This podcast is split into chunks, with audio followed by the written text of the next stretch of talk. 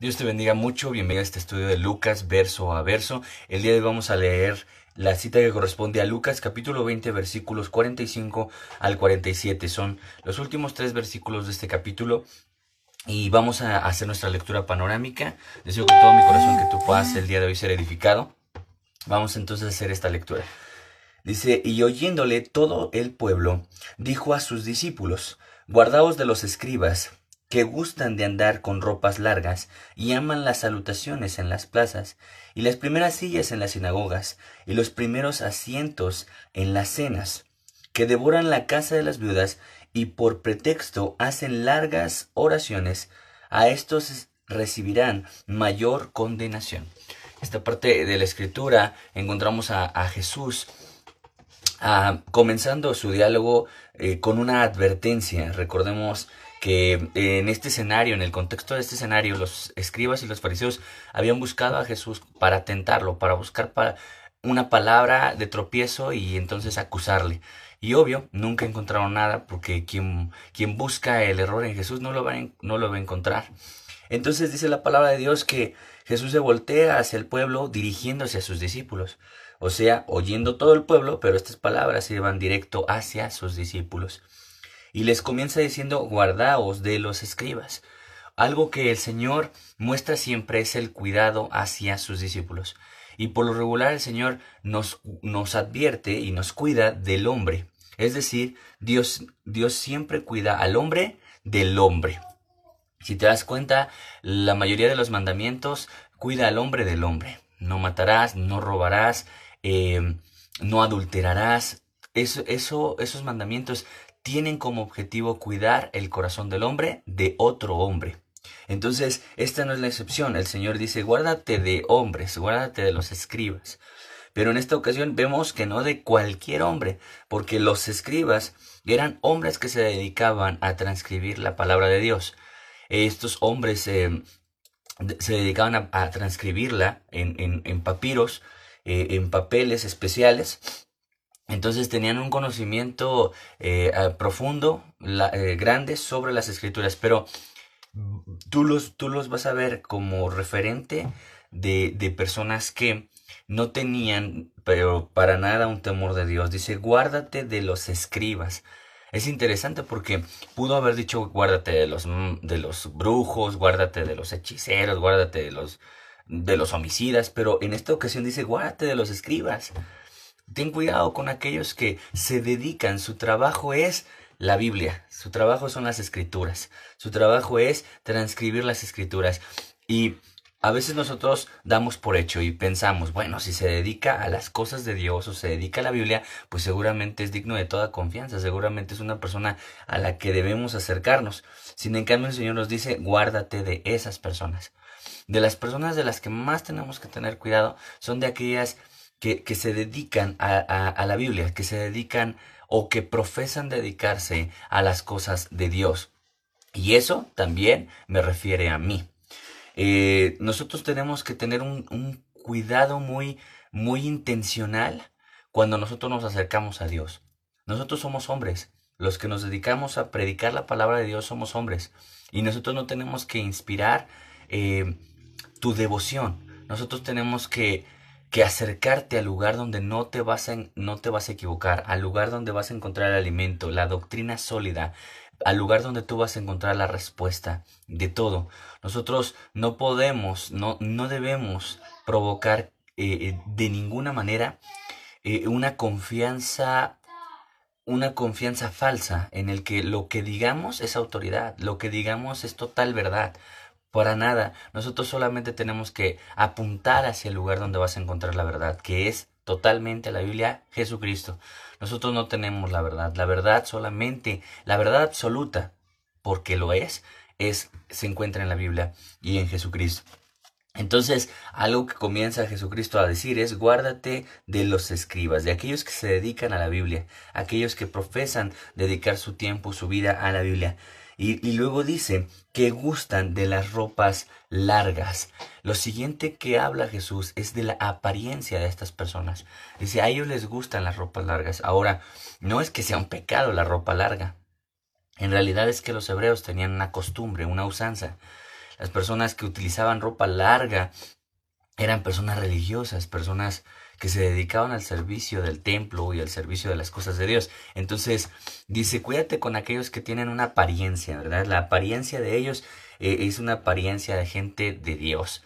Y a veces nosotros hacemos hincapié sobre la vestimenta dentro del templo, si es una falda larga, si debe ser cuello de tortuga, si no debe de haber maquillaje, aretes en las mujeres. Y en realidad la apariencia de Dios, la apariencia, perdón, eh, no es algo significativo para Dios. Dice que este tipo de personas utilizaban una apariencia de piedad, una apariencia religiosa, utilizaban ropas largas, pero dice, cuídate de ellos, guárdate de la gente que dice dedicarse a las cosas de Dios. Escribas, guárdate esas personas que visten de una manera que tiene una apariencia, y que da una apariencia de religiosidad. Y mira lo que dice la palabra de Dios en adelante. Y aman las salutaciones en las plazas y las primeras sillas en las sinagogas y los primeros asientos en las cenas. Eh, ahí después de haberte hablado de su apariencia, decir, ellos les gusta la ropa larga, les gusta tener una apariencia religiosa, ten cuidado de esos que tienen la apariencia de religioso. Luego te dice actitudes, ¿verdad? Dice, aman las salutaciones, o sea, les gusta mucho saludar. Tú y yo podríamos decir, ¿y qué de malo tiene? Y luego dice, y los primeros asientos en las cenas y las sillas en, y las primeras sillas en las sinagogas, ¿qué de malo tendría? Bueno, los judíos en su usanza eh, dejaban muy en claro que los primeros lugares en una fiesta, eh, los primeros lugares en el templo eran lugares de honor, eran lugares privilegiados. Y a ellos les gustaba mucho ocupar esos lugares. La gente que busca eh, esos, esos lugares de honor, que los persigue, que que no se los asignan, simplemente les gusta esos lugares de honor, es, es persona que tú, tienes, tú y yo tenemos que tener mucho cuidado. mira lo que dice la palabra de Dios ahí en Lucas, algo que ya hemos estudiado, Lucas 11:43, dice, hay de vosotros fariseos que amáis las primeras sillas de las sinagogas y las salutaciones en las plazas. Es un común denominador. Los fariseos eran eh, integrantes de una secta, los fariseos, hombres religiosos, hombres legalistas, hombres sin escrúpulos. Estos fariseos eran los principales enemigos que tú vas a encontrar en el Nuevo Testamento. Los vas a encontrar siempre con diálogos maliciosos, con intenciones evidentemente maliciosas. Y estos, estos personajes ahora miran la, misma actitud, ¿verdad? Dice, hay de ustedes fariseos que les gustan las primeras sillas, las aman, aman esos lugares de honor, las buscan, las persiguen, les, les encanta sentarse en esos lugares de honor y, saludar en las plazas porque la salutación era el ejercicio social, ¿verdad? Y les gustaba muchísimo ese ejercicio social, pero tú sabes que a la hora de la hora amaban, no amaban a la gente. Ellos amaban eh, esas salutaciones con gente importante quizá, pero no les no amaban a la gente, eran gente que señalaba, eran gente que, que, apuntaba, que juzgaba. Y, y después el Señor menciona lo siguiente, que devoran la casa de las viudas. Y sucede que los escribas se sentían ah, con el derecho de pedir donativos, ofrendas para su ministerio. Y ellos iban con las viudas específicamente y, minaban a mujeres vulnerables. Recuerda que siempre Dios habló de, de, tres, de, al menos tres eh, sectores de la población vulnerables a los que él, amaba y siempre protegió. Las viudas, los huérfanos y los extranjeros. Y estos hombres apuntaban a gente vulnerable, a gente como las viudas que no tenían quien los defendiera.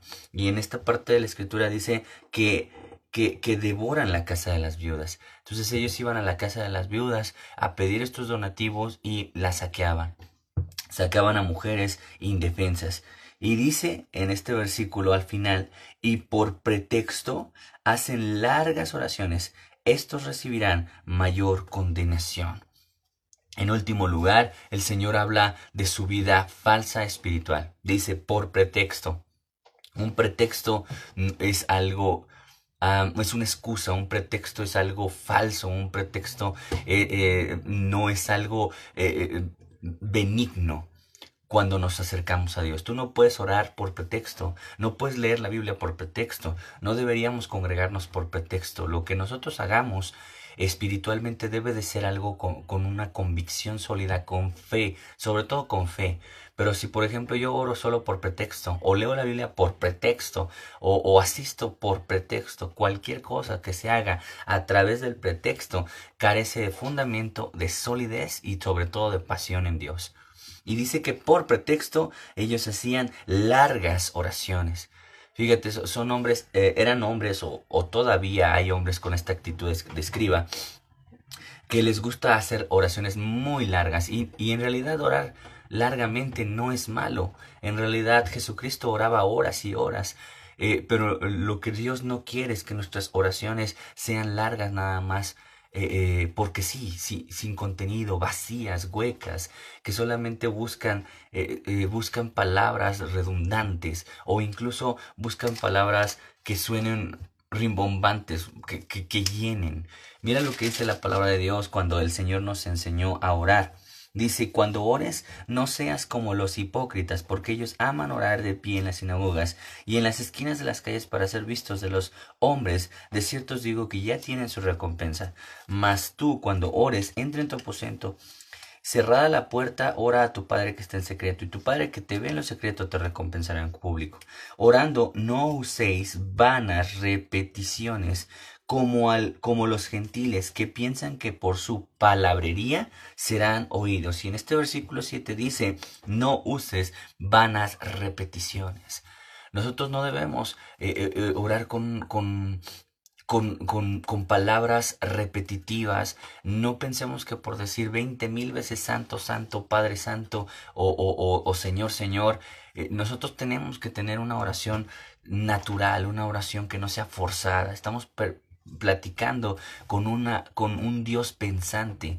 Entonces no tenemos por qué orar de una manera falsa o, impostar la voz de una manera repetitiva. Y, aquí lo dice, que piensan que por sus vanas palabrerías, piensan que por, por tener oraciones largas, rimbombantes, eh, hasta poéticas, podrían ser más escuchados. La oración que Dios siempre va a escuchar es una oración sincera. Y una oración sincera puede durar cuatro horas. O a lo mejor una oración sincera puede durar un minuto. Dios quiere la sinceridad cuando nos acerquemos a Él. Y aquí Dios expone a los escribas como hombres em, como hombres que se, se, dedicaban a escribir la Biblia, sin en cambio no eran dignos de confianza. Por eso dice, guárdate de esas personas. Ten cuidado cuando tú estás con personas que se dedican a la palabra de Dios. Eso me incluye a mí. ¿eh? Tú tienes que tener cuidado con todo lo que yo digo, porque todo lo que yo digo o todo lo que cualquiera que profesa dedicarse a la escritura de la Biblia o a la escritura, eh, a la exposición de la escritura de, la palabra de Dios, tienes que tener mucho cuidado. Eh, eh, nosotros tenemos la oportunidad, la bendición de dedicarnos a esto, pero no debemos de ser nosotros una autoridad legítima. Lo que nosotros decimos no es la verdad, la verdad es la Biblia, la verdad es Cristo. Por eso hemos buscado eh, esta, esta parte de, la escritura, en, estudiarla verso a verso. De esa manera, entre más Biblia, menos error. Entre más Biblia y apegarnos al texto y apegarnos al verso a verso, así, de esa manera, estamos evitando que nosotros le echemos de nuestra cosecha o que nosotros digamos palabras de más. Sin en cambio, quiero decirte algo. Todo, todo lo que nosotros podamos decir como ministros, tú tienes que llevarlo a la meditación. Léelo, Escucha la voz de Dios antes que la voz del hombre. Recuerda, guárdate de los escribas, guárdate de las personas que tienen una apariencia, que les gusta vestir de ropa larga. Ahora, esto de la vestimenta de ropa larga es obvio que no se trata de lo físico, ¿verdad? Sino de, de la apariencia. La ropa es la que nos da una apariencia. Un traje te puede dar una apariencia. Una ropa que parece modesta te puede dar una, una, una apariencia. Así es de que ten cuidado con los que a, través de su apariencia buscan justificar su vida espiritual a esas personas que tienen intenciones equivocadas al acercarse a las personas débiles. Personas, aquí dice la Biblia, que tienen, que parece que, que, hacen unas largas oraciones porque parece que están muy conectados, pero en realidad dice, estos no tienen sinceridad en su corazón. Incluso dice, al final, estos recibirán mayor condenación, mayor condenación. Así de que nosotros los ministros tenemos que tener un cuidado quirúrgico en primero darnos cuenta si nosotros estamos viviendo esa vida de fe que Dios demanda, si estamos siendo sinceros, si estamos o estamos estorbando la palabra de Dios o estamos echándole de nuestra cosecha, de nuestra percepción, de nuestra postura, de lo que nosotros creemos que dice la Biblia. Así es de que hoy la advertencia de Dios te tiene que mostrar su cuidado. Cuando Dios advierte al hombre es porque te está mostrando su cuidado y una manera en la que tú no vas a fallar, la manera en la que no vas a ser desviado ni vas a ser eh, eh, engañado, es que tú leas la Biblia todos los días y de esa manera te vas a dar cuenta que Dios te va a hablar y que no necesitas intermediarios, que no necesitas a nadie que te explique la Biblia. El único que te puede mostrar la palabra de Dios es el Espíritu Santo. Y Jesucristo nos lo dijo, Él nos revelará todo aquello que yo he dicho. Dios te bendiga mucho. Qué bueno que te conectaste. Saludos a todos los que se conectaron. Quiero invitarte como siempre a que tú puedas eh, compartir esta, este video, esta transmisión, este, esta transmisión a una persona que tú consideres que necesita escuchar, que Dios tiene un cuidado de su corazón. Dios te bendiga mucho. Nos vemos el día de mañana.